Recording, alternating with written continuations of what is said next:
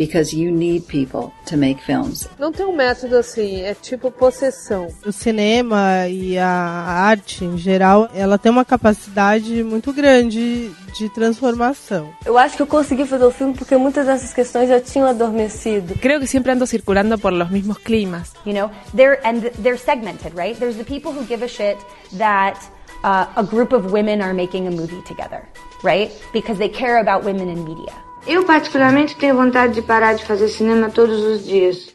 Se eu conseguisse pequenas produções para fazer pequenos filmes com a paixão e o vigor que eu sei que eu tenho, esse seria o meu caminho.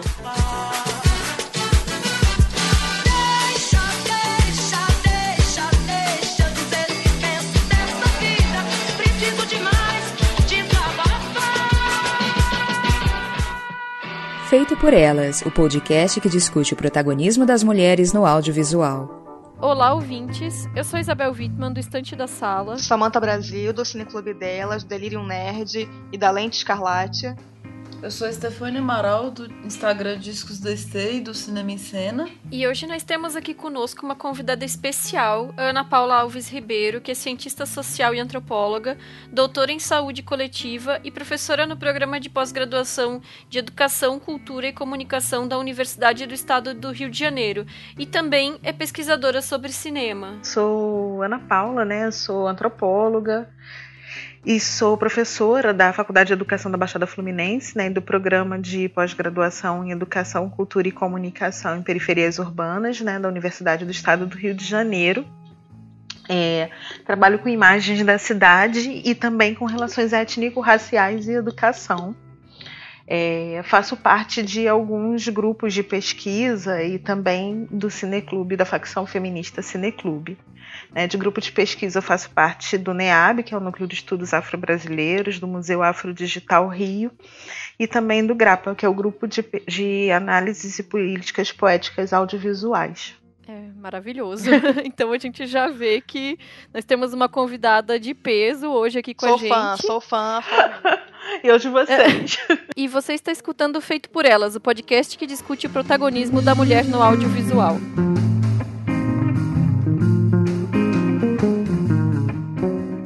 Hoje nós falaremos da cineasta estadunidense Ava DuVernay, que atingiu sucesso no circuito alternativo e nos últimos anos tem se destacado em produções mainstream. Ava DuVernay nasceu na Califórnia em 1972, se formou também na Universidade da Califórnia em inglês e estudos afro-americanos, e após um estágio na CBS News, onde ajudou na cobertura do caso O.J. Simpson, decidiu trabalhar como jornalista. Se de desiludiu com a profissão e abriu sua própria empresa de relações públicas. A DuVernay lançou seu primeiro filme em 2008, um documentário chamado This is the Life, sobre os movimentos artísticos em em torno de um café em Los Angeles em que o hip hop alternativo floresceu. Em 2011, lançou o primeiro filme narrativo, I Will Follow, inspirado em sua tia. Em 2012, lançou seu terceiro filme, Middle of Nowhere, com o qual se tornou a primeira mulher afro-americana a ganhar o prêmio de melhor direção no Festival de Sundance.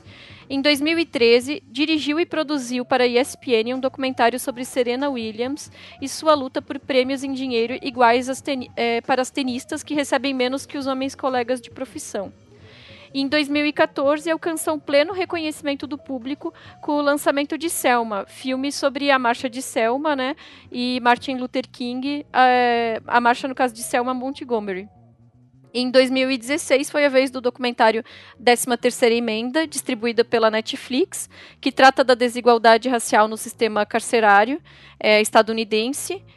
E, além disso, ela produziu e dirigiu dois episódios do seriado Queen Sugar para o canal de TV da Oprah Winfrey e em 2018 lançará seu filme Uma Dobra no Tempo, uma obra de fantasia adaptada do livro de mesmo nome. Com esse filme, ela vai se tornar a primeira diretora negra a ter um orçamento de grande porte na indústria superior a 100 milhões de dólares. Sobre o porquê escolher o cinema ao invés da literatura ou do teatro, por exemplo, Ava DuVernay afirma que cinema se tornou algo meu, meu conforto, meu modo de desafiar as coisas. Cinema como espelho me refletindo, refletindo pessoas que se parecem comigo. é o bom resumo do que a obra da diretora representa. Seus filmes criam microcosmos em torno da subjetividade dos personagens, ao mesmo tempo em que levantam importantes temas políticos, seja sobre gênero, questões étnico-raciais ou direitos civis. É, antes da gente começar então a entrar de fato na filmografia dela, eu queria fazer um convite aqui para os ouvintes. Eu sei que a Kelly assiste também, que ela já conversou comigo, nossa ouvinte mais clamor, é, assim, não sei. É, a série Queen Sugar, que é essa série que a Isabel citou, que foi criada pela Ava, né? E eu acho que com Queen Sugar, a, a Ava conseguiu pegar todos os temas que ela trabalhou nos filmes anteriores dela é, não só no documentário 13 Terceira Emenda, como em I Will Follow, Middle of Nowhere e em Selma, que são questões geralmente que permeiam né, a temática racial, mas alinhada também a questões familiares, a questão da, da do, do, encarceramento de pessoas negras, tudo isso está muito bem alinhavado na, no romance com Sugar, que ela, tá, também é uma adaptação de um romance de mesmo nome, né? É, e ela pegou tudo isso e colocou num seriado tá já é, foi garantida já a terceira temporada dele, a gente tá na segunda, tá com um hiatozinho agora, acabou de é, tá no oitavo episódio da segunda temporada agora nos Estados Unidos, tá com hiato, que vai, vai, vai, voltar daqui a pouco, mas já foi garantida a terceira temporada, e realmente é uma série muito, muito, muito fabulosa, porque eu acho que ela consegue com sucesso, é, com um elenco predominantemente de pessoas negras, todos os episódios dirigidos por mulheres, então assim, ela conseguiu colocar inclusive no background do seriado também, todas as questões que ela trabalha nos seus filmes como temática dos seus filmes, inclusive inserindo no, na, na, elaboração do seriado, né, na forma de fazer é, esse seriado. E, e, é legal porque ontem eu fui é, rever Selma pra gente poder bater esse papo e vários atores e atrizes que estão no, no Queen Sugar já estavam em Selma, já estavam em, em, nos outros filmes dela, sabe? É muito bacana a gente ver. Parece que eu tava revendo vários velhos conhecidos meus ali. quando eu fui rever o filme, que quando eu vi pela primeira vez, eu não conhecia tanto assim algumas daquelas pessoas. E agora vendo que eles estão recorrentemente nas obras dela, é muito legal assim ver como ela dá valor para essas essas pessoas que estão com ela, transitando com ela há algum tempo, sabe? E aí a história é um romance com Sugar, num determinado momento a gente vai entender por que, que tem esse nome, né? A Rainha do Açúcar, porque ele vai pegar é, os grandes latifúndios é, açucareiros dos Estados Unidos, né? E aí é uma história de uma família, e por isso me lembra um pouco I Will Follow, que é o primeiro filme dela, porque tem uma coisa de relações familiares, né? São duas irmãs e um irmão que tem uma dificuldade de relacionamento e que todos se encadeiam muito pelo, pelo patriarca, que vem a falecer logo no começo do seriado, e aí eles vão ter que se lidar com várias questões de terra, de produção e outras questões que vão vir depois por isso aí, por conta dessa morte, né? Então vou ter que se unir de alguma forma aqueles irmãos que aparentemente quase não tinham mais vínculos familiares. E aí o, o, o irmão, o homem, ele acabou de voltar da cadeia. Então, quer dizer, toda a questão que ela coloca em 13 terceira emenda de forma documental vai estar tá também permeada no seriado. E a gente vai ter a nova, que é interpretada pela Rutina Wesley, que quem viu True Blood vai lembrar dela, que ela fazia True Blood, e ela já era incrível na série True Blood. Detalhe, eu sou fascinada pela série.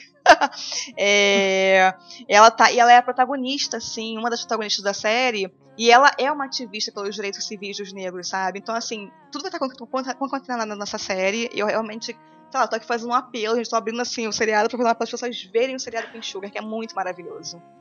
I Will Follow, né? Eu acabei assistindo muito porque eu estava numa onda de assim, vou assistir só filmes dirigidos por pessoas negras assim no início do ano. E eu não conhecia, né, esses filmes da Ava e descobri na Netflix, Santa Netflix, para algumas coisas e, e mergulhei no filme e achei o filme muito bom, assim. Eu gostei particularmente muito do filme, porque trata dessas questões familiares, mas também de, caros, de temas que são muito caros é, para questões familiares, né? Então, uma das questões assim, que eu fico sempre pensando quando eu, eu me remeto ao filme é a relação da May, né, que é a protagonista, com a tia Amanda, que é uma relação plena de afeto, né, plena de afetividade. É, a May ela dá uma suspensão na carreira para cuidar da tia né, adoecida, e aí você vai é, costurando ao longo do filme justamente o fato de que essa tia ela é, abriu a afetividade para essa sobrinha além disso, né, de alguma forma ela também abriu possibilidades profissionais porque essa tia ela era uma pioneira da música, né? Ela era uma musicista, era uma guitarrista e, e, isso fez toda a diferença, assim, tipo, que tia, né? O que, que eu almejo ser da minha vida, né? Quais são as possibilidades? O que, que uma mulher pode almejar a ser? É, ao mesmo tempo, a relação da prima, né, da filha dessa tia, é, é uma relação com a May, que é uma relação muito tensa, é, em grande parte porque essa prima se ressente justamente da mãe ser uma pioneira e da mãe ter tido carreira. É. Então eu fico pensando assim é, é, em duas formas, né? Assim, pensando um pouco num, num texto da Bell Hooks, do livro Ensinando a Transgredir, né? Quando a Bell Hooks ela justamente fala do que era esperado das mulheres negras, ou que era esperado das mulheres negras de uma determinada geração, principalmente essa geração é, pré-direitos civis, pré-escolas integradas, né, que, que eram mulheres que eram é, preparadas talvez para ensinar a sua comunidade e às vezes com, com muito pouca é, muito pouco estímulo, não estímulo no sentido de é, dar conta das, de todas as questões comunitárias, mas de estímulo tipo assim, tá, você deve alguma coisa à comunidade, você deveria ser uma professora e como que essa mulher ela rompe isso. Ao mesmo tempo aparece, né, é, mesmo sendo inspirado na tia da Ava, aparece muito, né, com determinadas trajetórias artísticas, né, é, de mulheres norte-americanas, como da, da própria Alice Walker, né, ou da Nina Simone em que justamente o fato dessas mulheres transporem barreiras é, fez com que houvesse um certo é, ressentimento, e eu não sei se a palavra é ressentimento, mas uma certa tensão, é, justamente por conta do, do, de uma certa priorização da vida, né? De uma parte da vida, assim. Sou música, isso é importante. Sim, é, inclusive no momento em que a, a prima da protagonista fala que as coisas que a protagonista admira na mãe dela, na, na mãe da prima, no caso, né? É, fazem dela uma mãe que não foi boa. E nesse momento, da, da, segunda vez que eu assisti esse filme, tinha acabado de sair aquele documentário da, é, da, Netflix sobre a Nina Simone, né? E me lembrou muito os depoimentos da filha da Nina Simone a respeito da mãe dela, né? Então eu vou aproveitar essa essa abertura que a gente teve para começar a falar do I You Follow e vou, vou dar a sinopse do filme, né? É, já que a gente já entrou já no filme, já vamos aproveitar para oficializar né, a nossa conversa sobre ele. Então, é, o I Will Follow é, foi o filme da Ava DuVernay que foi lançado em 2011 e ele trata de um dia na vida da May, que é uma mulher que acabou de perder essa tia que ela admirava muito e de quem ela cuidava e ela lida com a dor e o luto enquanto ela empacota os pertences dessa tia para esvaziar a casa dela.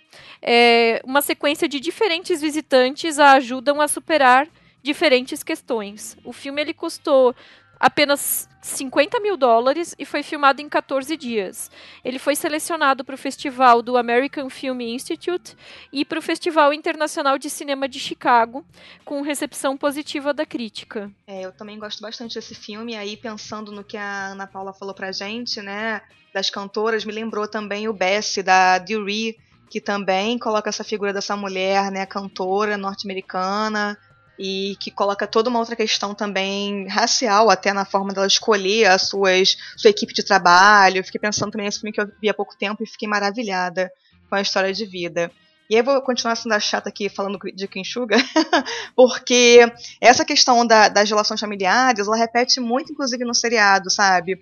Essa dificuldade de, de realmente dos, dos próprios familiares às vezes se concatenarem e ter um, um, um, membro da família geralmente mais velho, e no caso do Queen Sugar é a Violet, que é uma tia, é irmã desse patriarca da família, interpretada pela Tina Lee Ford. Gente, que mulher incrível. Tô apaixonada por essa atriz, mulher fabulosa. Uma mulher mais velha e é muito incrível porque ela tem um relacionamento com um cara mais novo, que é o Hollywood, que também aparece em Selma, é um ator de Selma, e a relação que eles, que eles têm é muito incrível porque ela é uma mulher mais velha que é super assim é, fogosa e ela também faz as mães, às vezes, de mãe daquela família, sem ser a mãe das meninas e do rapaz. Então, quer dizer, lembrei um pouco quando eu vi o I Follow dessa, dessa figura da Violet, que também está presente no Queen Sugar, que é aquela mulher que, de certa forma, ser disputada pelos sobrinhos como se fosse uma mãe, quando na verdade ela não tem filhos, né? Que eu acho que é um pouco também dessa disputa que acontece no. Não é bem a palavra, nem é disputa, mas enfim, é, rola um pouco dessa disputa, de certa forma, é, da filha de fato, da, no, em, em I Will Follow, e a, a sobrinha, né? De quem realmente conhece aquela mulher que tá. que acabou de deixar o mundo, né? Então. Essas questões estão sempre ali, de alguma forma, no fundo da, dos filmes da Ava. E uma, uma coisa que é interessante adicionar é esse título, né, I Will Follow, que diz muito sobre essa questão do luto, da perda é, e desse momento de vida da protagonista, mais que de forma é, um pouco poética poderia se estender para os demais filmes dela, né? É um título que cabe muito na obra dela, porque todas essas esses personagens que ela está abordando, elas estão seguindo em frente, né? Estão seguindo em frente com as suas vidas e com as suas lutas. É verdade. É, é como se fosse um título que é um título que abarca a obra dela como um todo. Verdade. Até porque em Middle of Nowhere, que a gente não vai nem discutir muito aqui, também tem um pouco disso, né? Porque é uma mulher em que ela fica o tempo todo esperando aquele marido que foi preso, né? E como ela consegue se recriar nessa interna espera, até uma hora que ela consegue se libertar, e é isso, ela segue em frente também, né? Então, enquanto também essas mulheres que acabam tendo que seguir em frente de alguma forma por obstáculos que a sociedade co coloca para elas, né? Exatamente. É, uma das coisas que eu fico é, pensando tanto em I Will Follow né, como em Middle of Nowhere é justamente acho que esses espaços de refazimento. É, e refazimento também afetivo, assim, quando você se dá outras oportunidades de, de seguir, de ser feliz, de se equilibrar. É, e aí é muito interessante também um pouco esse descompasso de gênero. Não sei se vocês percebem isso, né? É, uhum. Entre os parceiros afetivos sexuais, né? De mulheres é, com uma carreira mais estruturada ou, ou com carreiras é, correndo bem.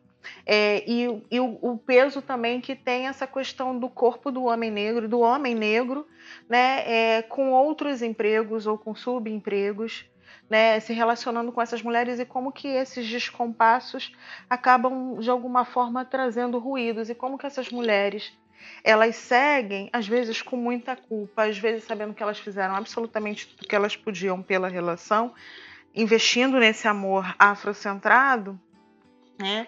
Mas justamente é, se tornando inteira e, e reinvestindo em si mesma, sabe? É, sem se permitir ficar muito na cama. Acho que tanto a protagonista do I Will Follow quanto a protagonista do Middle of Nowhere, elas são extremamente é, lutadoras, sabe? Elas vão pro mundo. É verdade. E aí a gente também vê isso Queen Sugar porque uma das protagonistas, que é a Charlie, interpretada pela Dawn Lin, é, ela é casada com um homem, né, um homem negro, e ele é, é jogador de futebol, basquete, eu acho, basquete, e ele é super bem sucedido, ele é, né, o, o, um, máximo, assim, ele é um, um grande esportista, e ele se envolve num escândalo sexual. E aí ela vai falar justamente isso, né, também a questão do machismo, é, quanto também isso atrapalha a relação desse casal que vai ter que. Ele, eles são muito famosos por, causa, por conta da, da, projeção dele no esporte, né? E aí o quanto ela vai ter que lidar até com a relação dela, como ela mesma, enquanto indivíduo, para conseguir é, comprar aquela história dele e livrar ele daquele escândalo ou de fato haver uma sororidade com aquela mulher que está falando que sofreu um abuso sabe? Então, assim, ela lida também com essas questões no, no seriado de forma bem orgânica. E, embora de vez em quando tenha, assim, uns, uns uns diálogos lacradores, que você vê que ela está militando de fato ali a Ava, né, a, a, os roteiristas e a, e a direção do, do, seriado, mas tudo de forma bem integrada, sabe? Nada parece que está panfletário, de forma nenhuma, é tudo bem orgânico, até porque é um melodrama. Então acho que ela consegue colocar vários desses temas super pesados e difíceis de ser, de ser trabalhados de forma orgânica no melodrama, ela tem, assim, realmente uma, uma eu fico tirando meu chapéu a cada capítulo, sabe? eu fico realmente muito feliz, porque eu fico apaixonada pelo seriado, que é incrível, e eh, eu fico triste ao mesmo tempo, porque tem quase ninguém a gente vê que tá vendo o seriado, ou comentando sobre ele, ou resenhando sobre ele, quando que, na verdade, é, é inclusive nesse ano que a gente está vivendo, é, de retirada de direitos de todas as formas, né? Não só aqui como nos Estados Unidos, ter um seriado como esse passando em canal, assim, acho que lá também é canal aberto, se não me engano, né? Não tenho certeza mas que a gente consegue ter acesso, quer dizer, é um ganho muito grande, né? E o fato dela ter sido renovada para essa terceira temporada é sinal que está tendo público. Então eu fico feliz, né, que ela tenha tido um êxito nesse, nesse campo também, porque é mais uma frente que ela consegue entrar, né? Não só o cinema como o seriado, que é uma coisa mais popular, né? Tem uma pegada de mais é, pessoas aderindo, né? Porque televisão e tudo é, isso. É, sem dúvida, ainda mais num ano como esse, em que a gente também teve é, diversos seriados com diretoras de cinema se destacando, né? E aí uhum. agora a gente uhum. vai ter vai ter de volta o, o Top of the Lake e, e o próprio Handmaid's Tale, que foi quase totalmente dirigido por, é, por mulheres, né? E uhum. tá, é interessante ver essa movimentação, né? Do, do cinema para televisão que está ocorrendo e essa ocupação do espaço da TV, né? Inclusive, esses, esses dias a Jane Campion falou alguma coisa é, no sentido de que as pessoas espertas agora estão indo para a TV. Verdade, acho que ela falou isso em Cannes, não é isso? Alguma coisa Foi. assim. Não sei, é. Porque eu acho que realmente acho que abre novas possibilidades, novas portas, né? E talvez essas séries também, não é o caso de Queen Sugar, mas essas séries estão mais, conseguindo ser mais enxutas, né? É, de repente, uma temporada só, e aí vão se renovando, com não necessariamente uma continuação, mas com temáticas similares, mas com outras propostas, também é uma nova forma de estar tá atualizando esse audiovisual televisivo, né?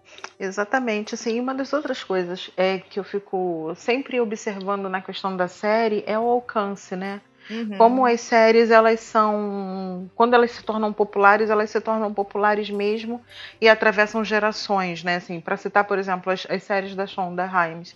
Assim, é, acompanho, sei lá, Grey's Anatomy há, enfim, há 14 anos, né? Você acha que eu sou mais devota a Shonda do que a qualquer coisa? E eu fico vendo hoje vários jovens, né, começando pela primeira, segunda, terceira temporada. Então, você tem uma capilaridade, né, de permanência dessas séries é, e de uma é, aproximação com um público, às vezes, também mais jovem, que muitas uhum. das vezes outras plataformas não têm, né? Outras plataformas audiovisuais não têm. É, e até mesmo essa questão do, desses filmes da Ava que estão disponíveis na Netflix e a 13 terceira emenda que é um filme original da Netflix e pensar a Netflix como esse espaço híbrido, né, que não é uhum. cinema, mas também não é televisão, mas possibilita toda essa série de produções que outros tipos de mídias, de produtores não não estão interessados em criar, né? E aí, é, uma das coisas que quando eu penso assim, Netflix e a Ava, né? E aí assim, Samantha fez a defesa ardorosa de Queen Sugar, eu vou fazer aqui a minha defesa ardorosa, né? Assim, tipo, maratona Ava em casa, né? Assim, acho que décima terceira emenda, Selma e o documentário que a Oprah gravou com a Ava, eu acho que eles são essenciais para a gente pensar, né? Essa é, para pensar várias questões, né? A cultura afrodiaspórica, para pensar esses corpos negros, para pensar a cultura norte-americana, para pensar a história das Américas, né? Assim, tudo bem que ela está focando nos Estados Unidos, mas acho que muita coisa a gente pode pensar em paralelo, traçar em paralelo, principalmente das lutas que foram travadas pelos direitos civis e pelos direitos humanos a partir dos anos 60. Então, assim, se a gente é, pega né, e mergulha assim, maratona Ava na Netflix, eu acho que a gente tem aqui é, um, um campo rico para pensar essas questões que não são que são, é, obviamente, é, muito próprias da questão da cultura é, afrodiaspórica ou da cultura negra, e que bom que a gente hoje tem essas referências, mas que eu acho que é importante para todo mundo que está preocupado com uma luta antirracista, sabe? É, e aí, nesse sentido, eu acho que, que esses filmes eles são impecáveis para a gente pensar essas questões. Sim, até porque eles nos tiram daquele lugar comum que muitas vezes as outras produções, né, não estou falando que é uma regra, não é isso, pelo amor de Deus, é, mas que as outras produções muitas vezes colocam essas, é, a cultura, a religião, toda essa coisa né, da, da cultura negra, afrodiaspórica e tudo mais, de forma muitas vezes estereotipada, em certa questão negativa, e quando a gente vê essas outras produções, é uma outra forma de abordar os mesmos temas, né?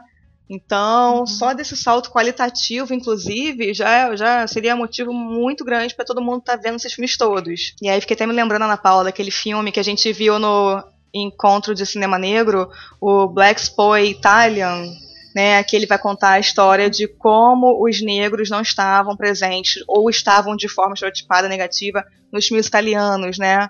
E uhum. o quanto os atores, por exemplo, que iam buscar trabalhos, né, quando qualquer papel, qualquer um, sei lá, é uma vendedora numa loja de roupas. E aí, se fosse uma pessoa negra buscar esse trabalho, é, só serviria para eles, no caso de casting de elenco lá, se fosse alguma questão pertinente à raça, né? Senão aquela pessoa já era descartada de cara. Então, assim, ele traçou um panorama, e até fiquei me lembrando um pouco de Eu Não Sou Seu Negro, de certa forma, nesse documentário, porque ele também traçou um panorama histórico do cinema italiano, né, que também é aclamado mundialmente, digamos assim. E ele traz um, outro panorama de cinema italiano, que é um panorama que geralmente a gente não fica se questionando muito, né? Então é muito legal esse documentário, gente.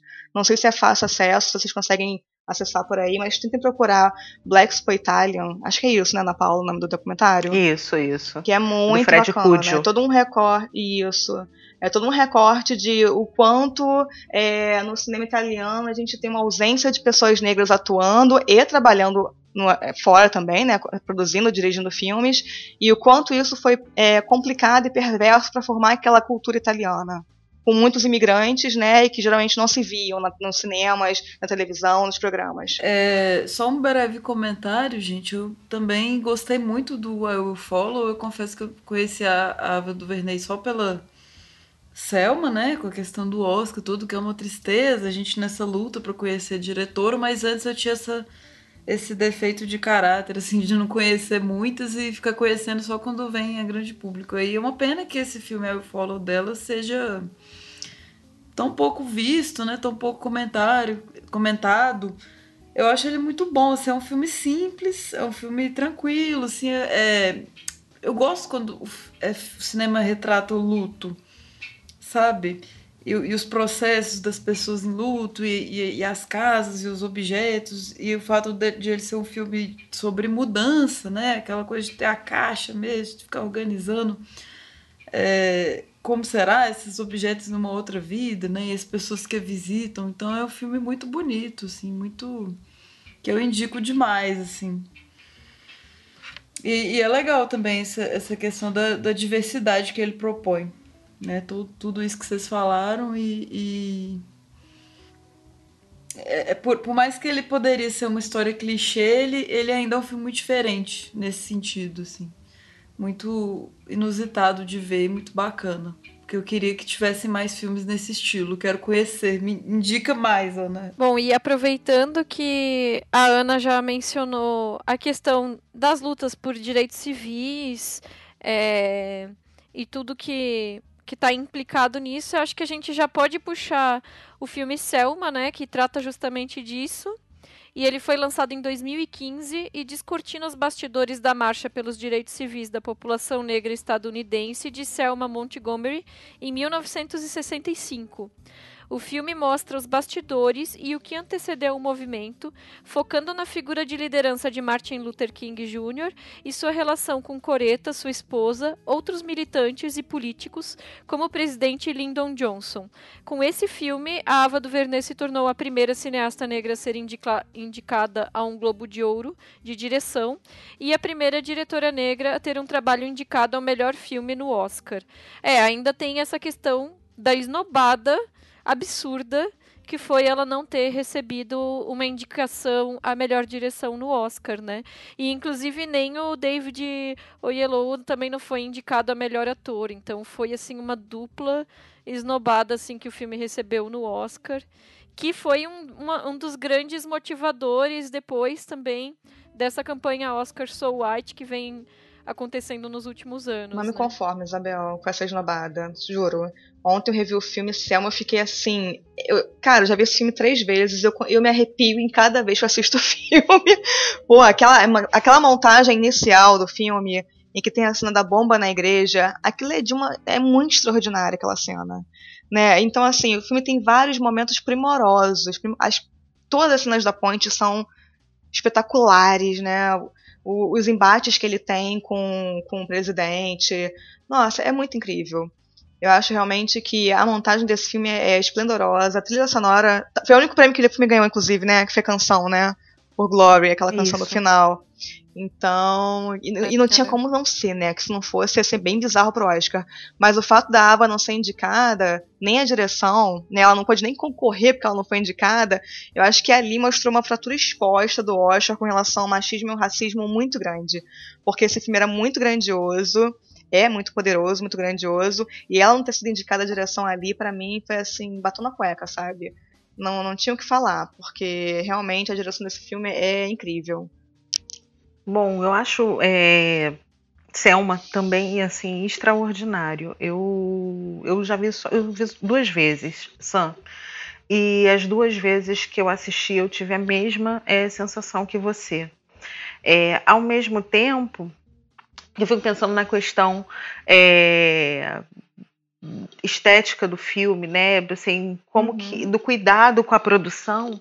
Eu fico também pensando que a Ava, como ela mesmo diz, ela, ela gosta de contar histórias, né? Uhum. Mas mais do que contar histórias, cara, às vezes eu acho que ela defende teses, né? Ela tem argumentos muito sólidos é, para tentar dar conta do, do, do mergulho que ela faz nessa história afro-americana. Né? E aí, nesse sentido, assim, a forma como ela costura, né? É, é, o, o, diálogo, né, os diálogos ou os não diálogos estabelecidos é, do, do, Martin Luther King né, com o presidente Lyndon Johnson, é, a forma como o Malcolm X vai aparecendo na história, e aí, assim, justamente você né, tem, pelo senso comum, uma certa contraposição desses líderes, mas no final das contas, todos esses líderes eram ameaças né, uhum, é, uhum. ao sistema branco. E ao mesmo tempo assim como que ela vai apontando que essa militância e esse corpo esses corpos negros eles foram é, fundamentais para para de alguma forma assim é, mudar paradigmas com relação não só à luta pelos direitos civis, mas próprios direitos humanos. E isso ela também vai acabar apontando né, um pouco na 13ª emenda. Então, você tem uma frase da 13ª emenda que é, é incrível, que eu nunca tinha parado para pensar, né? E, e 13 terceira emenda eu já, já vi mais vezes, assim, e toda vez que eu vejo é, é, é um pouco disso, assim, como é, os, os direitos civis norte-americanos, ou a luta pelos direitos civis norte-americanos fizeram da prisão motivo de honra e orgulho. Né? Uhum, Porque uhum. você estava de fato construindo né, é, um, possibilidades e esperanças.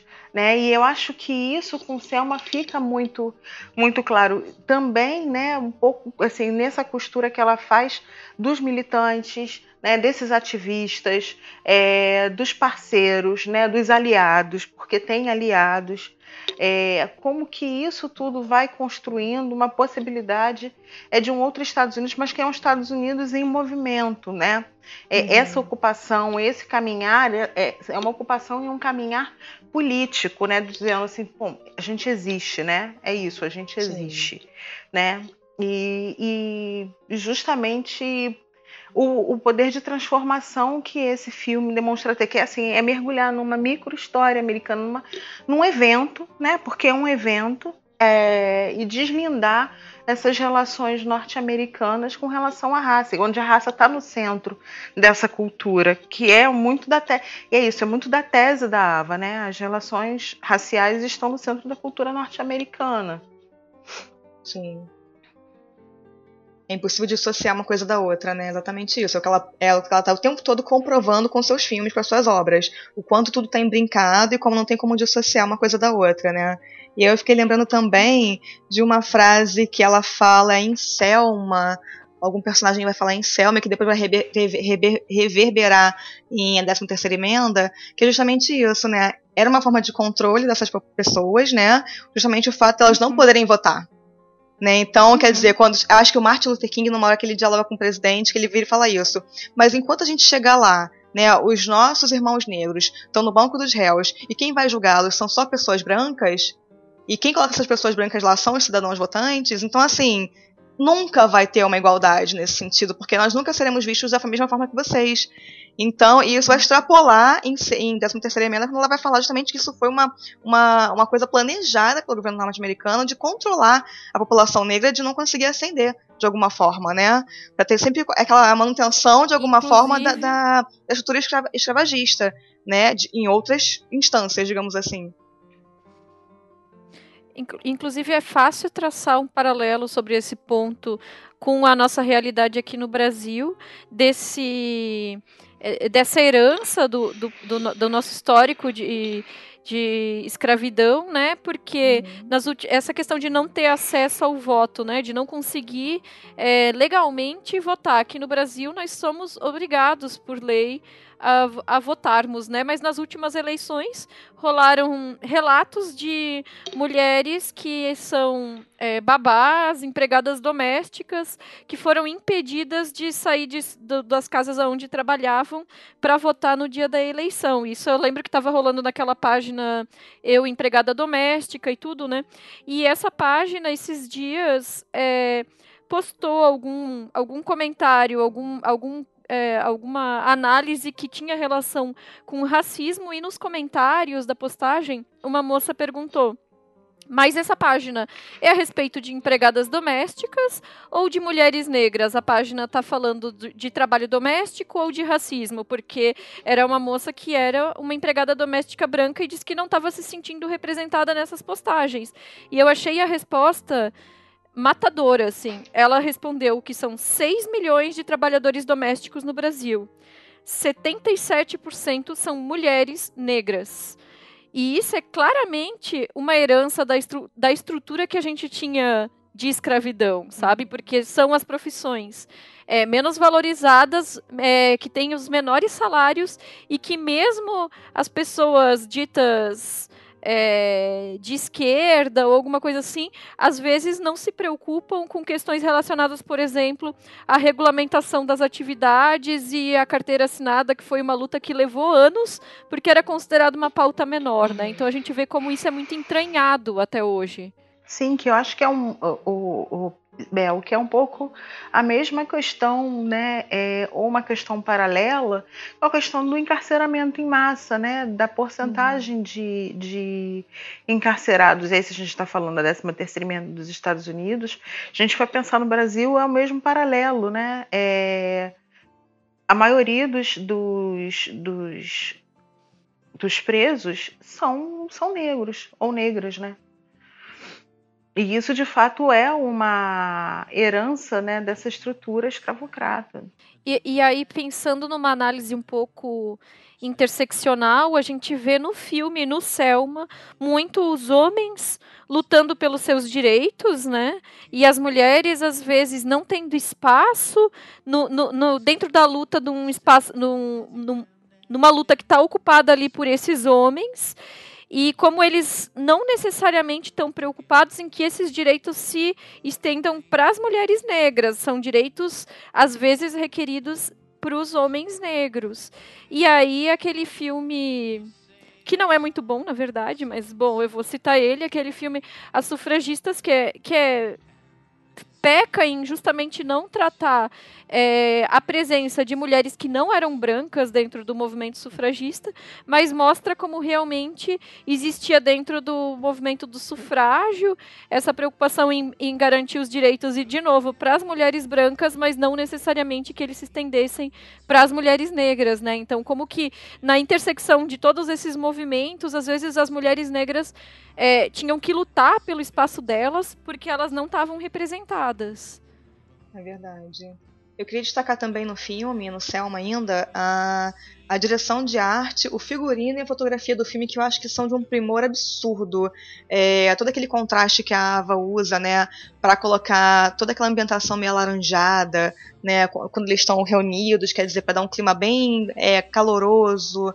É, de acolhimento, de afeto positivo realmente quando estão juntos, e toda uma cor mais fria quando eles vão para a luta, quando eles estão é, na ponte, quando eles estão naquela cena que todos se ajoelham em frente da delegacia. Então, eu acho que esse contraste de cores, essa paleta de cores que ela usa em Selma realmente foi muito feliz. E ao mesmo tempo, a direção de fotografia, é, o diretor de fotografia de Selma foi indicado pela primeira vez, uma, uma pessoa negra foi indicada em direção de fotografia por A Chegada, agora esse ano. E é o mesmo diretor de Selma. E eu fiquei pensando assim que realmente é, é uma direção bem primorosa, né? E o figurino do filme, é a, toda a ambientação com a reconstrução de época são, nossa, maravilhosas. Então eu queria realmente ressaltar esses pontos técnicos do filme que são importantes, porque Selma, muito além de um filme ativista, é um filme filme com F maiúsculo, assim, né? Então, apesar de ser uma biografia, né, porque muitas pessoas inclusive reclamam de filmes biográficos, porque, né, geralmente rola uma cafonice, uma coisa assim, mas Selma consegue driblar tudo isso e, e ser uma coisa muito maior, na verdade. É, só complementando, Samantha, essa questão da elegância, de como o filme é feito mesmo, dessas qualidades técnicas, também me chamou a atenção. É, tem muito a ver com, essa, com esse aspecto técnico que é o color grading, né? Que geralmente nos filmes hoje em dia é feito para puxar o azul e o âmbar, né? Uhum. Mas como a fotografia que está sendo trabalhada em tom de sépia, meio amarelada em, em vários momentos, né? Uhum. É bonito observar como os figurantes, eles predominam os tons de azul e mostarda nas roupas deles, então cria esse complemento em cena e que deixa visualmente mais harmonioso. Realmente é um trabalho muito bem feito. É, vocês estão falando né, da questão da fotografia, da direção de arte, é, eu fico realmente assim muito impressionada com a questão da reconstituição e da pesquisa mesmo, né? Uhum, eu acho que uhum. a pesquisa em Selma ela aparece justamente em todas essas é, nuances do filme, em todas essas é, é, partes do filme. E quando a gente está pensando assim a questão dessa própria é, pesquisa, e isso é muito interessante, né? A gente está falando assim, é, não é só um filme ativista, e realmente não é só um filme ativista. Mas acho que mais que um filme ativista, é, a, a Ava ela fala de um lado, ela tem um lado, né? Uhum. E, e, esse lado ele é mostrado, acho que de forma é, muito própria a partir da reconstituição da imagem desses, desses afro-americanos, dos negros e das negras que fizeram parte dessa marcha, né? É, e isso eu acho que é importante é, ressaltar, porque a gente está falando nesse processo de direitos civis, e se você pega a Constituição, assim, as roupas, as bolsas, o óculos, o cabelo, penteado, o cuidado, é. penteado, assim, é justamente a desconstrução dessa imagem das negras e dos negros ameaçadores, Sim. né? É, uhum. Que, que o, o, o Nascimento de uma Nação constrói a partir dos anos 10, né, e que a mídia norte-americana constrói, né, como se fossem, uhum. como se é, nesse processo, assim, negros e negras fossem absolutamente animalescos. E, assim, na realidade, não, ela tá, ela humaniza, né? É, e é, isso é Sim. é importante, assim, a direção de arte, esse olhar, o, o, olhar decolonial, né? Esse olhar que, que vai olhar justamente para essas particularidades é, e que tem um cuidado, mas tem um cuidado porque ela, ela escolhe um lado para falar. Ela não está falando do outro como o outro, né? Ela está justamente se apropriando, né? E está falando daquilo que ela entende, daquilo que ela conhece, de uma história que ela viveu, que os antepassados dela viveram, que ela né, construiu em termos de diálogo, para justamente pensar essas diversas camadas fílmicas, né, na humanização de quem estava lá lutando pelo, pelos direitos é, civis. É, falando em humanizar, né, o personagem do David Oyelowo, o, o Luther King dele, é incrivelmente não idealizado, né, como uma figura totalmente, né, aquela, aquele estereótipo, assim, ele, as fragilidades dele aparecem pra gente, né, em alguns momentos, as imperfeições também, algumas coisas no caráter ali. Então eu acho, acho a forma como ele é retratado muito bem modelada, assim, muito, muito interessante mesmo. E mesmo eu, eu já falei que gostei muito do Follow, tem um outro filme da, da, do Verney entre isso, algumas coisas para TV, mas a gente vê aqui a evolução dela como diretora, né? Que é um trabalho primoroso, assim, com todo respeito. Ele tem essa cara mesmo de filme que vai ganhar Oscar. É, é incompreensível como é que não ganhou. E não teve mesmo que mereceu, assim, tinha que. Como não ganhou, só ganhou de música, né? Eu acho. Só ganhou a, a, a canção lá. Mas é, talvez, assim, tenha sido um, um sacrifício interessante, porque a partir disso que surgiu aquela questão do, da hashtag Oscar So White, né? De, desse questionamento, de, ficou mais forte a partir daí, de mais diretoras, mais representatividade. Né? Então, é uma, é, chamou uma certa atenção, podia ter tido mais, mas não ter chamado essa atenção foi mais chocante ainda. Então, vamos pensar por esse lado positivo, assim, né? o que resta, o que, o que aconteceu, esse caminho que a Ava foi capaz de trilhar a partir dali. E uma outra coisa, é, tinha o roteiro, né? De, do Paul Webb, e a Ava reescreveu assim, de 90%, e ela não foi acreditada como roteirista. E vários diretores se interessaram para dirigir esse roteiro. Né? Ele está desde 2007 pronto naquelas listas de roteiros desejados. Então podia ter sido muita gente, podia ter sido Spielberg, podia ter sido do Spike Lee, que, é, que seria interessante Spike Lee talvez.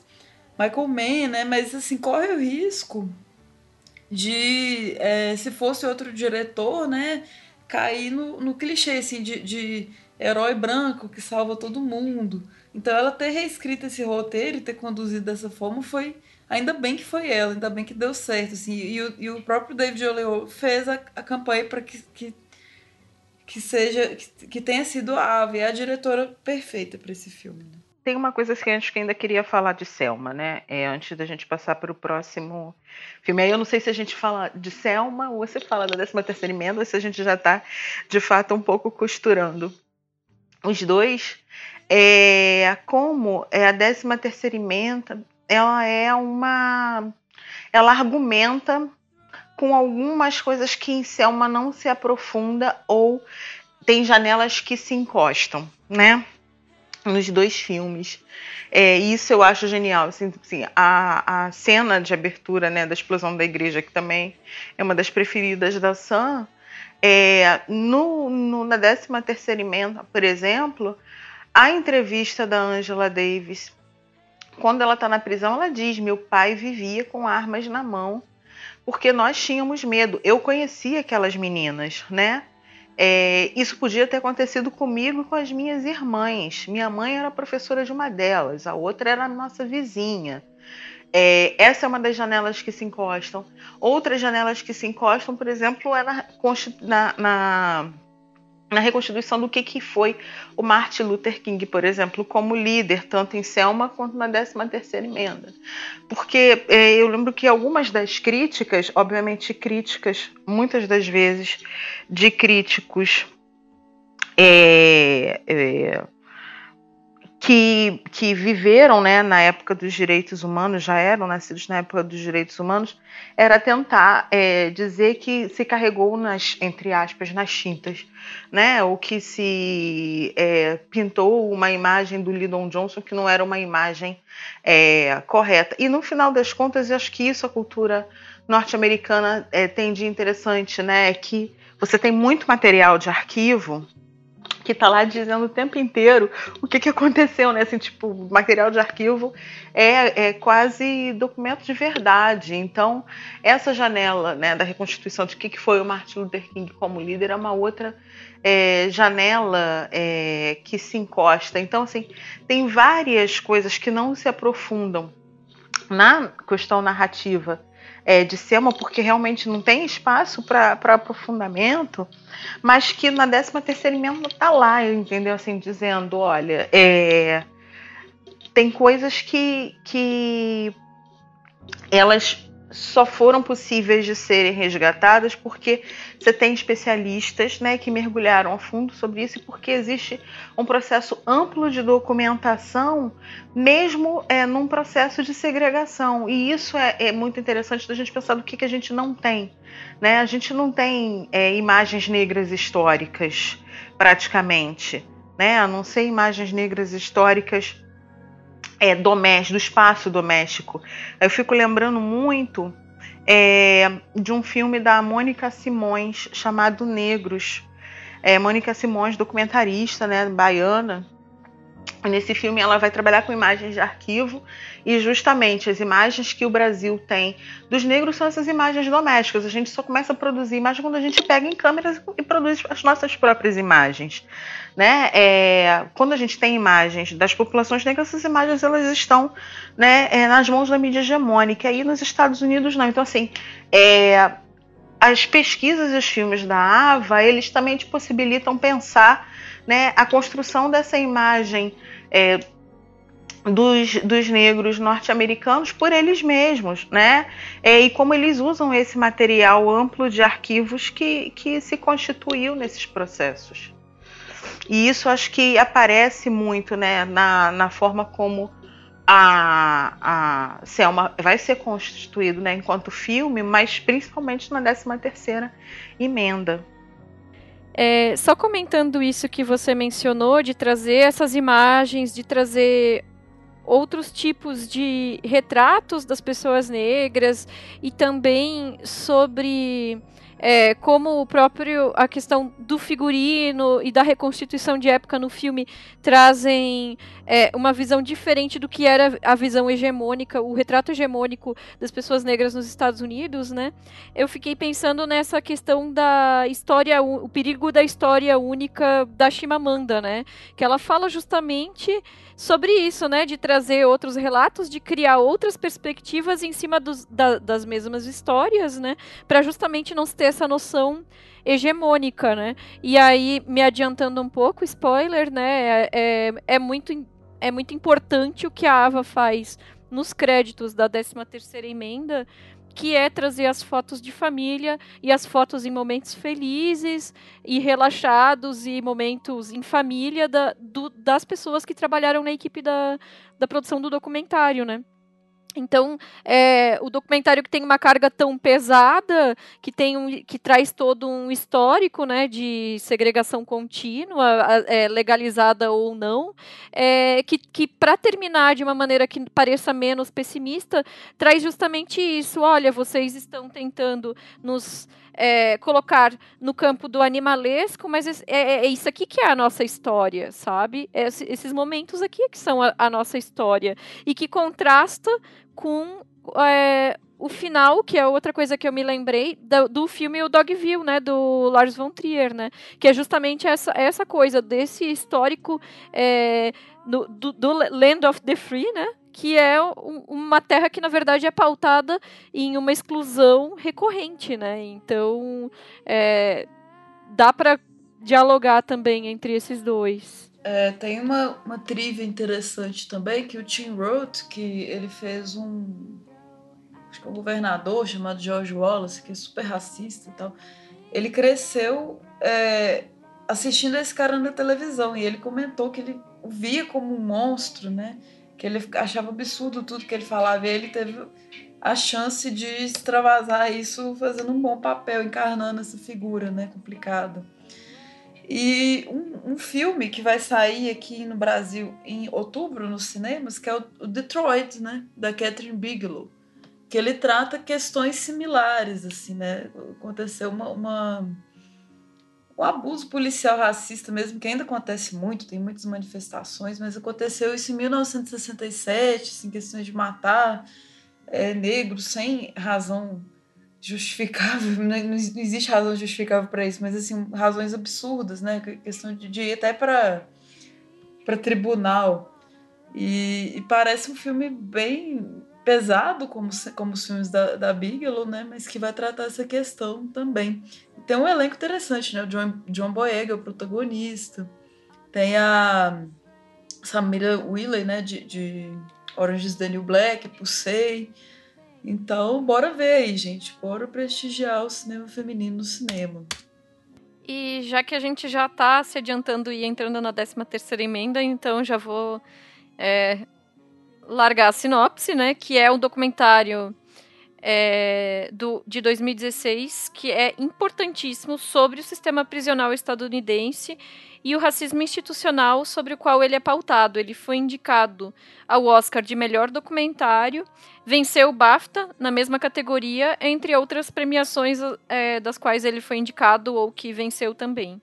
É, esse documentário, em particular, assim, é, eu acho impressionante o peso que ela conseguiu dar essas entrevistas ao longo de tantos anos que ela recolheu e a montagem que torna isso é, tão claro, quase linear, sabe? A gente sabe que são coisas muito complexas, são estruturas que se conectam de formas diversas para criar a situação que é apresentada. Eu vi hoje alguém comentando que esse documentário é excessivamente didático nesse sentido de usar é, as cabeças falantes e tal, mas eu não acho que ele seja didático nesse sentido negativo. Eu acho que ele faz um trabalho imenso de traduzir uma quantidade de dados absurda de uma maneira muito fácil de, de, de, de a gente entender o que está acontecendo. E o que, que vocês acharam do documentário? Então, é, é Isa, eu eu concordo plenamente com você nessa questão do que o filme é didático no sentido vou desenhar, né? E muitas das vezes a Ava faz exatamente isso, ela desenha, né? Eu acho que tem dois recursos que ela utiliza. É, para dar conta do argumento que são que poderia ficar chato, poderia dar muito ruim, mas não dá, que é colocar, né, trechos das letras de música que falam da questão do racismo né, é, nos Estados Unidos e das questões raciais nos Estados Unidos, ou da questão do, do, do povo afro-americano, é, e que a partir dos anos 70, quando ela fala né, dos surtos de encarceramento em massa e de como isso se torna uma política de Estado, ela passa a colocar os gráficos e colocar né, como que uma espécie de roleta né, girando o, a população carcerária norte-americana aumenta barbaramente. É, e é isso, né? Ela justamente desenha para gente esse argumento dela, que é de pensar que se a escravidão nos Estados Unidos acaba, né, é, no século XIX, logo após a abolição, né, essa 13 terceira emenda que tornaria ilegal alguém ser mantido como escravo tem uma brecha. Né? E é a partir dessas brechas é, explorada de forma intensa desde o século XIX pelo sistema capitalista que vai fazer com que haja surtos de prisão né, do, de negros e negras, mas principalmente dos homens negros. É, primeiro por vagabundagem e vadiagem e como que esses corpos são colocados dentro do sistema prisional para trabalhar e para alimentar a economia norte-americana. Assim, eu confesso né, que eu, eu amo assim documentário e talvez da Ava seja o filme que é, eu mais gosto justamente justamente por conta desse didatismo, sabe?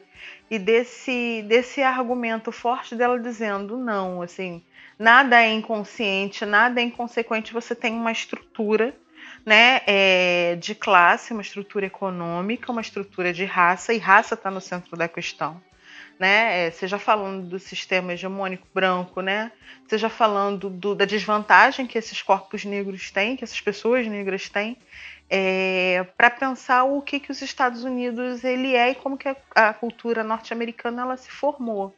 Esse 13 terceira emenda, é, a gente assiste assim com nervoso, né? Porque é um filme bastante assustador, assim. Eu fiquei, é, acho que todo mundo, é filme muito revoltante.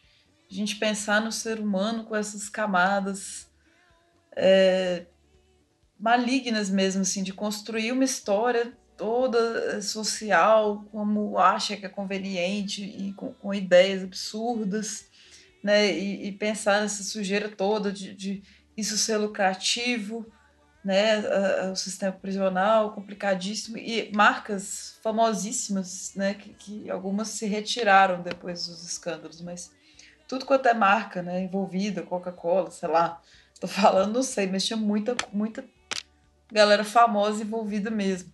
E o filme pode até ser meio ter essa linguagem didática mesmo, mas ele precisava ser assim.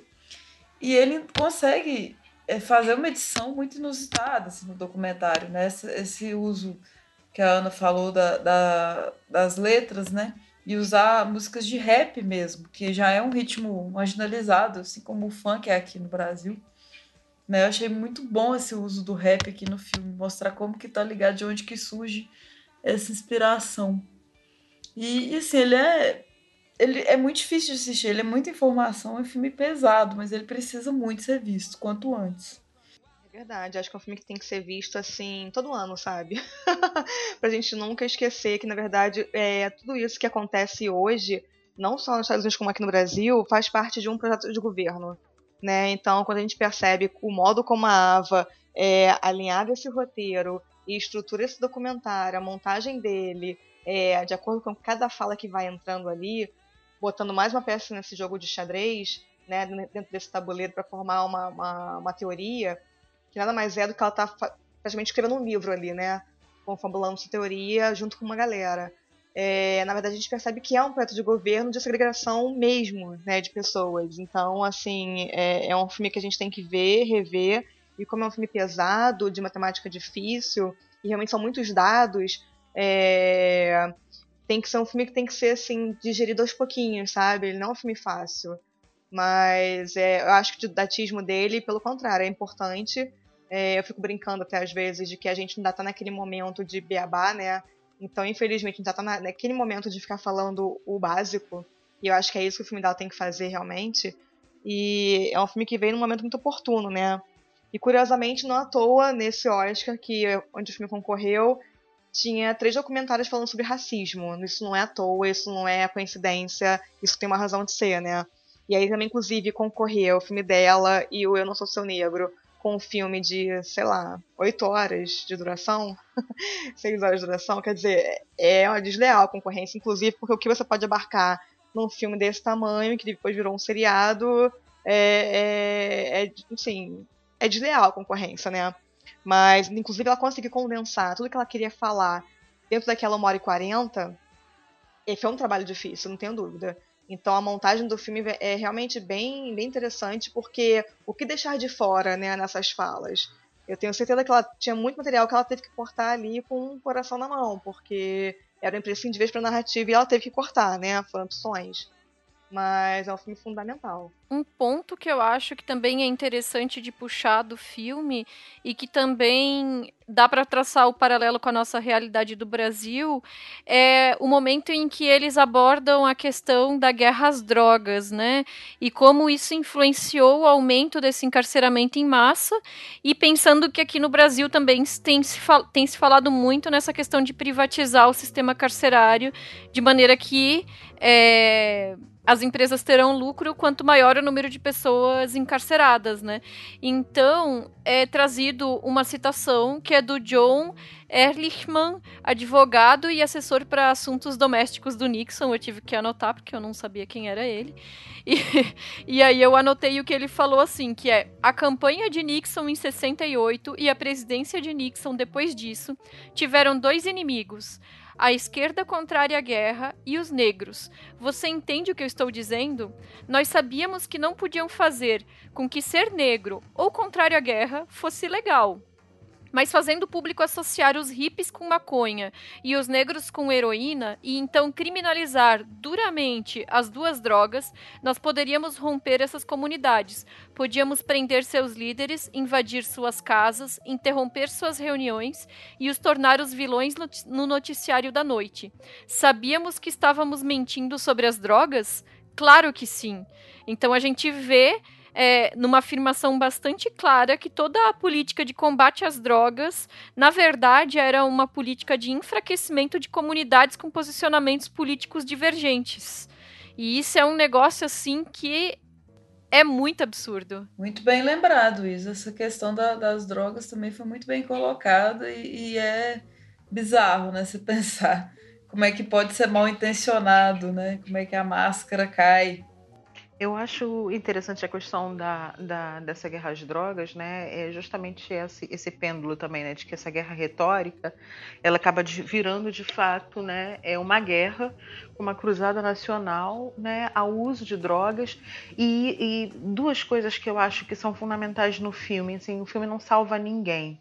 Né? Um é como que os democratas também abarcam essa guerra às drogas, então se haveria uma possibilidade numa aliança né, com os políticos democratas, é, não há a possibilidade dessa aliança, porque políticos democratas são políticos, né? É, e de fato, as comunidades, e aí, né, as comunidades cor, as comunidades latinas, mas principalmente também as comunidades negras, elas estariam sendo né, dizimadas nessa cruzada nacional, em que, a princípio, essas populações, quer dizer, os, os americanos, né, não tinham nem essa preocupação, que na realidade essa preocupação ela é injetada, ela é, se torna uma agenda e ela é construída, né, a partir é, do Nixon e, e complementada ou, ou, completada com Reagan. Se a gente pensa né, que o Reagan fechou as fronteiras né, por conta do tráfico de drogas e que isso fomentou o início do, do, da produção das drogas sintéticas, né, e de como é, grupos inteiros praticamente acabaram é, é, se dizimando né, em guerras de gangue, em guerras territórios, é, negros matando negros, guerras é, dentro do território norte-americano, ele de fato é, contribuiu muito para que isso acontecesse. É, uma outra coisa que eu acho que é super interessante no filme, em termos né, de pontuação histórica, é justamente como esse movimento né, pelos direitos civis norte-americanos eles são atualizados em movimentos é, desterritorializados, descentralizados, onde, como o próprio filme vai apontar, é, as armas não podem pegar esses corpos necessariamente, porque esse movimento está em todo lugar. E aí ele, é, justamente, é, é o predomínio desse movimento e como que esse movimento se constitui, que é o movimento das vidas negras importam, né? Black Lives Matter é, que eu acho que é fundamental para entender o que é os Estados Unidos hoje, mas também para entender um pouco das nossas campanhas né, contra o genocídio da população negra. É, e que quando a gente começa a lutar pela vida dos negros ou contra os genocídios, a gente na realidade está dizendo né, que todas as vidas importam também, né, e como que isso é, pode, pode pesar politicamente. Um terceiro aspecto né? E aí eu, eu acho que eu já pontuo muitas das coisas que eu, que eu gosto né, nesse filme. Eu concordo com vocês, é um filme pesado. Acho que a Ava fez um baita trabalho de descartar né, pesquisas em prol do argumento. Né, o trabalho de montagem ele é essencial, mas eu acho que, que esse filme ele ainda é muito bom para tudo, bom para pensar, bom para trabalhar, bom para entender né, bom para processar diversas questões do que, que seria né, esse sistema é, pós-escravidão né, nas Américas, e principalmente o que, que seria um racismo estrutural, porque se a gente vai olhar a questão das leis, todas as legislações, né? E acho que esse é o trabalho de formiguinha também, né? Da Ave da equipe dela. Todas as leis, né? Que passaram, né? Que são contra e que foram contra é, as minorias, né? Ou as comunidades negras, é, partiram de grandes corporações. Então, como as grandes corporações, né? E isso, assim, tanto Samantha já tinha dito, Estê já tinha dito também, mas eu acho que é importante frisar que às vezes o que a gente acha que é um pouco paranoia, né, não é assim, tem um investimento das grandes corporações em manter grupos subalternos, entre aspas, subalternos de fato, né, é, sem que essa emancipação ela se complete.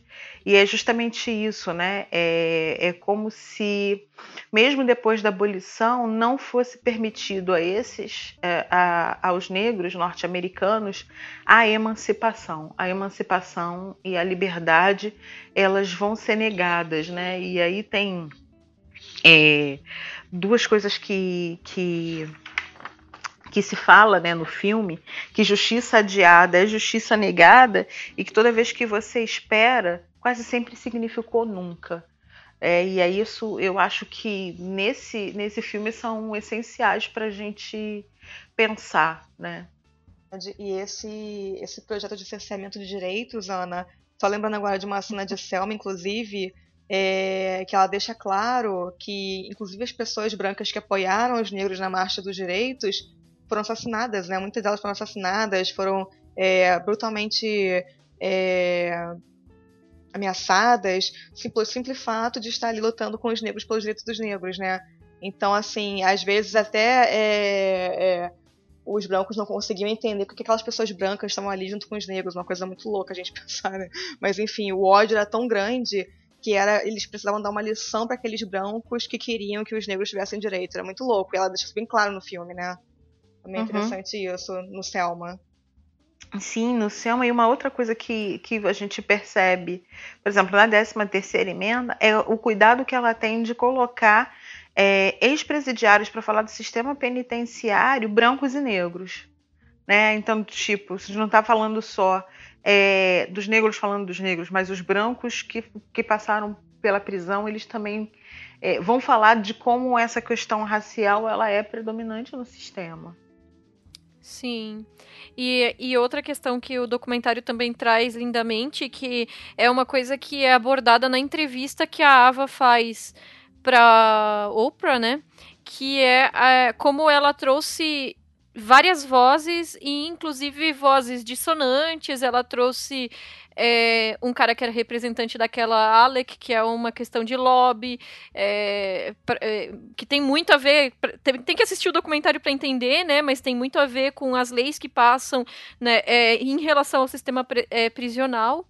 E, e além desse representante da ALEC, ela trouxe também é, congressistas republicanos, pessoas que fizeram parte de todo o histórico que ela traz é, do fortalecimento dessas leis que tem a ver com a, o, o, a guerra às drogas e também com, com a militarização da polícia, né? Que foi um negócio que foi aumentando, que ela mostra isso de maneira muito clara no documentário, né?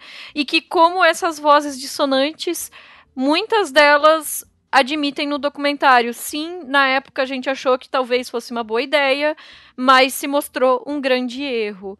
Então a gente vê que toda essa, essa coisa de encarcerar o maior número de pessoas possíveis em um ambiente que é hostil, que é desumano, que é estruturalmente feito para desumanizar mesmo, né? Para a pessoa deixar de ser quem ela é.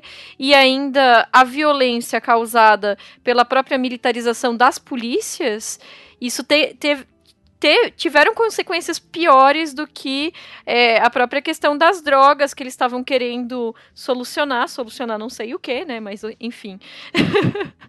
então é, é legal como o documentário traz essas vozes admitindo que foram que foi uma má ideia, todo esse processo, né? Essa intensificação. Eu acho fantástico também como ela conseguiu é, arrancar, né, digamos assim, esses depoimentos que eu considero. É claro que a gente tem que pensar, documentário é, não é igual à verdade, né, gente? Então sempre tem uma visão da, da pessoa que está falando, né? É, tudo é manipulado no cinema. Não existe isso que documentário é imparcial. Só que, que eu acho que esse se aproxima muito, assim, porque as pessoas. É, eu sinto uma sinceridade, né? Inclusive em confessar esses delitos do passado. Né? Então eu achei incrível. Eu não, eu não sei que tipo de presença que a Ava teve ali, tipo, sem comentar, né? Não, não, não tem um comentário direto dela, né? Ela está entrevistando, acredito, mas eu acho incrível, assim, como que, que, que foram confessados, né, essa, esses, esses crimes do passado, assim, e é, não vão ser punidos agora, né, mas a pessoa teve a cara de falar, sabe, colocar mesmo e, e falar que, que foi errado o que, o que ela pensava no passado. Isso eu acho bastante interessante de ver num documentário também. É, então agora nós vamos para os nossos jabás e para as considerações finais. É, gente, então, eu sou uma grande entusiasta da, da obra da Ava, né? Até quando é um filme assim um pouco menor, mais televisivo, né? Formar, feito para televisão mesmo, como o I Will Follow, eu gosto muito, gosto bastante realmente de todos os filmes dela. É, como vocês perceberam, eu tô né, alucinada com a série. então vou repetir mais uma vez para vocês não esquecerem. Vejam Queen Sugar já tá na segunda temporada. Terceira já foi renovada. Vejam, isso aí que é muito fantástico, muito fabuloso. E tô ansiosíssima para ver o novo filme dela, Madrugada no Tempo, né? Já vi algumas imagens de trailer, realmente fiquei encantado com as imagens, estou bem curiosa para ver o filme. É uma diretora que a gente percebe realmente que todos os seus filmes têm uma pegada política, é, de certa forma, até nos filmes que aparentemente é, vão tratar de temas mais domésticos, como I Will Follow. De certa forma, a política está impregnada ali, porque eu acho que é isso, não tem como é, pensar em cinema ou qualquer arte é, sem desvincular de um projeto político de alguma forma. Para mim, a estética está ultimamente vinculada à política, então, dessa forma, o cinema da Ava realmente é um cinema que me pega de jeito. É, e todas as coisas realmente que ela, ela ousa, não só em termos estéticos, mas de trazer de fato as crenças dela para o set de filmagem. Então é uma diretora que realmente eu fico muito feliz com o trabalho dela e que eu, me dá muito prazer assistir os filmes e que eu aconselho que todos vejam. É, vocês podem me encontrar no Delírio Nerd, no Cineclube delas, e com um canal novo agora de críticas em vídeo feito por mulheres, que é o Alente Escarlate. Legal demais. A Samanta não para. Samanta frenética. Sempre tem. Muito mais. Cada hora uma coisa nova. Sempre tem projetos novos pra gente. Bom demais. Bom, meninas, eu tô, é uma honra gravar esse programa histórico com vocês, né? Tenho certeza que vai ser assim, vai parar a internet, feito por elas da Ava, que a gente está fazendo aqui. Fiquei bastante mais afim de assistir essa série com Enxuga, depois das intensas indicações aqui, já estava curiosa, agora quero ver mesmo. Eu também participei de, de outro podcast, que é o Que Assistir, da nossa querida madrinha Priscila Armani, que a gente falou de filmes de diretoras na Netflix. Isso tem um tempo já, né? Mas eu lembrei porque a gente falou de 13 terceira emenda. Tem os comentários também da Raquel Gomes, do Cinematório, então é, é, confiram também esse podcast massa. E me sigam o Feito por Elas no Instagram, pessoal, que eu faço curadoria. E aproveita que vocês estão no Instagram, me siga também lá no Discos da ST, pra vocês curtirem umas capas, né, musicais bacana. E lá tem o link do meu blog, né, homônimo, WordPress, que eu tô inscrito mais lá, que eu não quero perder as cabines de imprensa, por favor, né? Preciso manter, então tem uns textos de lançamentos e tudo. E é isso. Beijão, pessoal. E Ava do Vernei. Assistam tudo dessa mulher. Incrível. Então, assim, Ava é um, é um super presente, né, na, assim, na minha vida. Eu cresci vendo os filmes do, do Spike Lee e, cara, Ava reconfigurou as minhas noções de me sentir representada, sabe? É, eu, eu gosto muito dos filmes que ela, que ela produziu em todas as suas dimensões, desde dos, dos primeiros filmes, né, até Selma e a décima terceira emenda, que eu acho que talvez dialoguem de forma mais estreita, mas assim, eu percebo que tem de fato uma preocupação com a comunidade negra, né, nas obras da Ava, é, com a questão da história dessa comunidade negra, das, das, das suas agendas, das suas questões, das suas representações e também de, de como que essa comunidade ela se coloca e luta politicamente. É, eu estou muito honrada de participar do programa. Eu fiquei muito feliz em conversar com vocês. Assim, eu estou radiante. É, aprendi muito com vocês, meninas. Muitíssimo obrigada. E, enfim, onde vocês podem me encontrar, né? Eu não escrevo é, sobre cinema em, nas mídias, né? Assim, eu acabo escrevendo mais academicamente.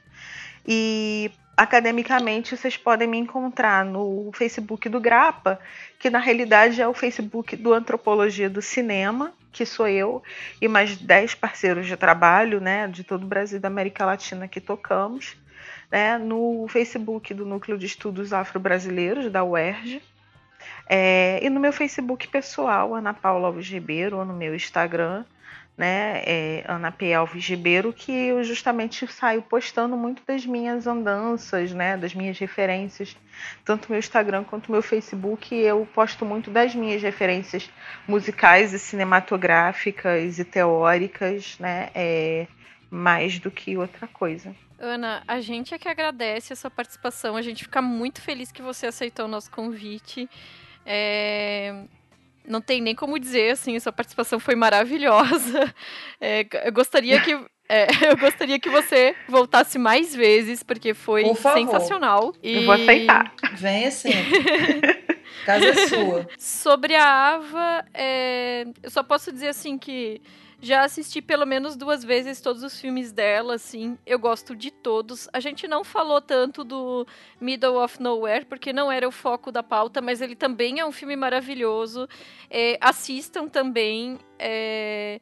Selma talvez seja o trabalho mais importante dela, porque foi o que teve ma maior visibilidade e por isso teve um alcance maior, teve esse peso político. A apresentação da música Glory no, no palco do Oscar é um negócio, assim, sensacional. Eu choro quase todas as vezes que eu assisto. Sim, eu, eu sou um pouco manteiga derretida. Quem ouve já o podcast deve perceber que de vez em quando eu falo que eu choro com alguma coisa, mas, assim, é que há uma apresentação muito intensa mesmo.